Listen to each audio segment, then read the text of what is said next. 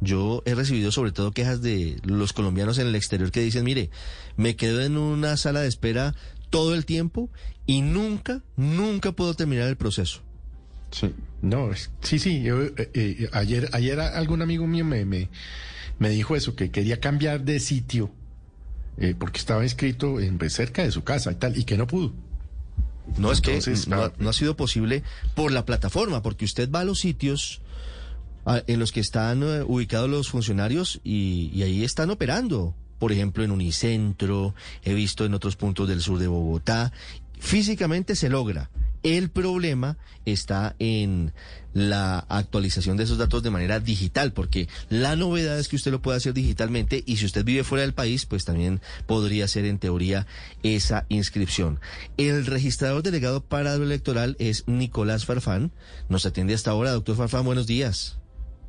Muy buenos días. Un feliz año para todas. ¿Por qué está fallando? Lo mismo para usted, feliz año, doctor Farfán. ¿Por qué está fallando la aplicación para inscribir las cédulas?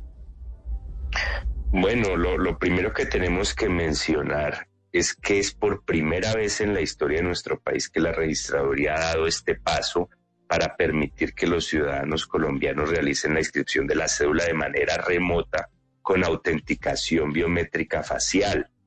Eh, la semana inició pues eh, con un pico de flujo importante y se presentaron unas fallas pero lo importante es que ya está funcionando con normalidad la plataforma. Desde las 12 de la noche de hoy hasta las 7 eh, de la mañana han ingresado a la plataforma 6.648 personas y se han logrado inscribir exitosamente 4.657. Entonces, eh, pues hubo un pico, eh, se hicieron los ajustes y ya está eh, funcionando con normalidad la plataforma. Ah, pero es una gran noticia. Doctor Farfán. Sí, señor. ¿Fue una crisis de éxito? ¿Ustedes no creyeron que tantos colombianos quisieran inscribirse o por qué falló la plataforma?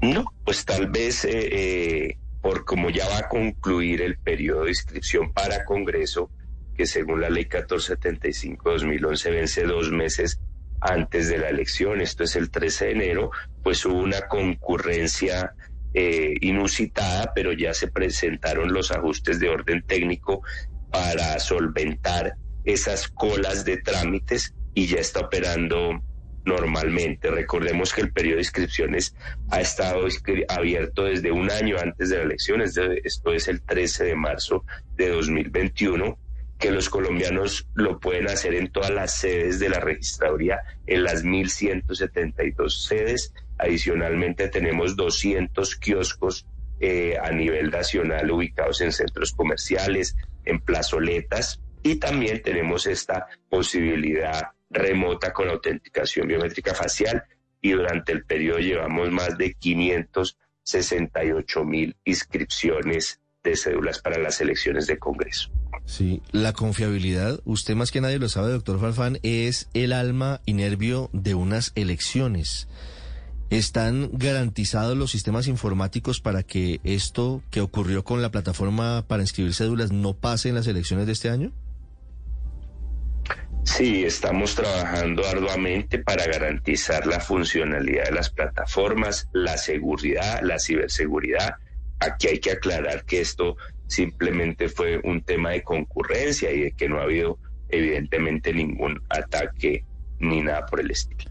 Doctor Farfán, ¿es cierto o, no, eh, y se ve porque hay muchos eh, eh, comentarios al respecto, que ha, habido cambios en el lugar de votación de los ciudadanos sin el consentimiento de estos? No, no, no es posible. Nosotros garantizamos que a través de esta herramienta y en las sedes, el cambio, el trámite se realiza con autenticación biométrica o sea que garantizamos que el titular del documento de identidad sea el que esté realizando el trámite. Mm. Sí, doctor Farfán, ¿por qué ayer no hubo una explicación más clara cuando empezaron a presentarse las quejas? Desde muy temprano los colombianos en el exterior sobre todo se quejaban de esto y no había una explicación clara sino hasta por allá cerca al mediodía. ¿No tenían ustedes eh, determinado cuál era la falla?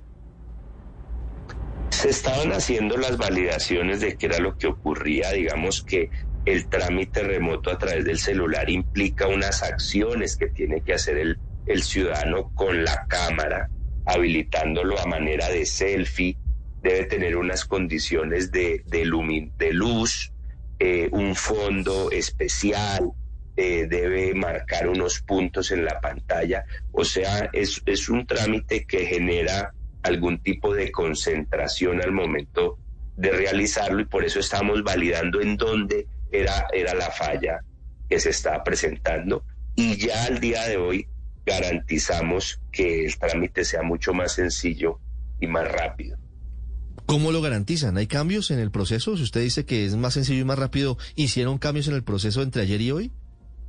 Se ajustó eh, en un punto del trámite en esta operación que le digo a través de la selfie de la cámara, se ajustó que no tenga el ciudadano que poner tantos puntos de su rostro en la pantalla, sino que captura la foto de forma inmediata. Sí.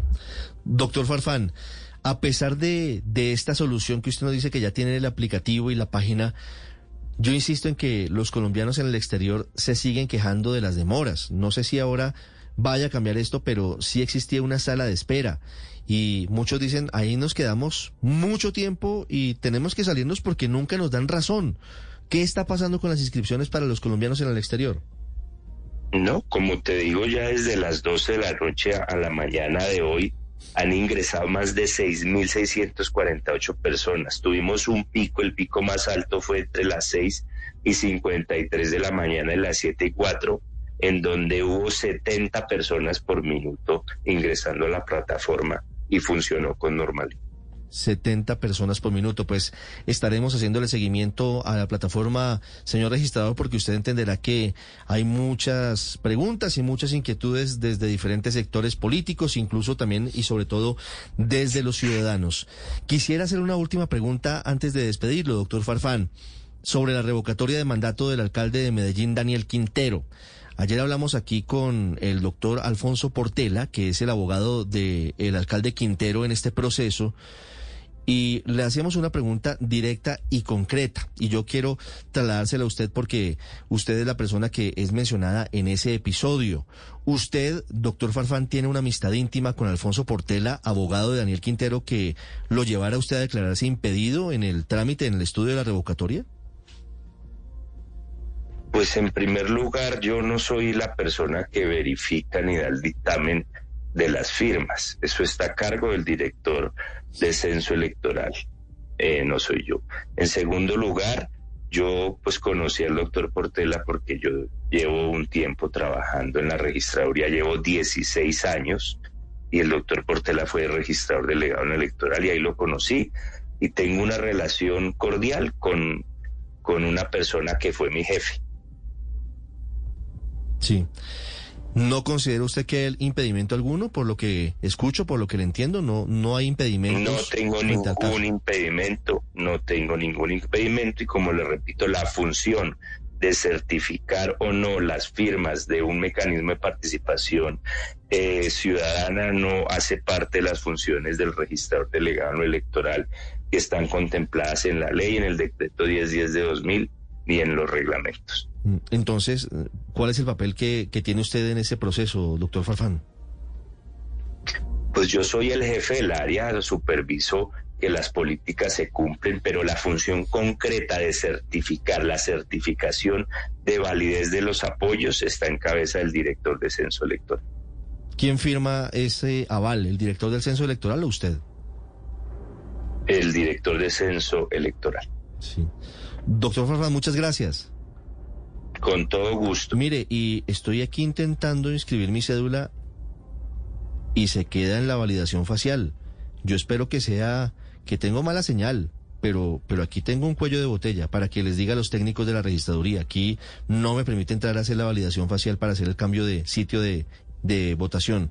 Muchas gracias, doctor Farfán tenemos que revisar porque toda la mañana hemos estado nosotros mismos probando y, funciona con normalidad, pero ya, ya verificamos. Ahí le doy el dato porque inscribo, pongo el, número de mi cédula, pongo la fecha de expedición, voy al siguiente paso que es la validación facial Y ahí se queda la página pensando.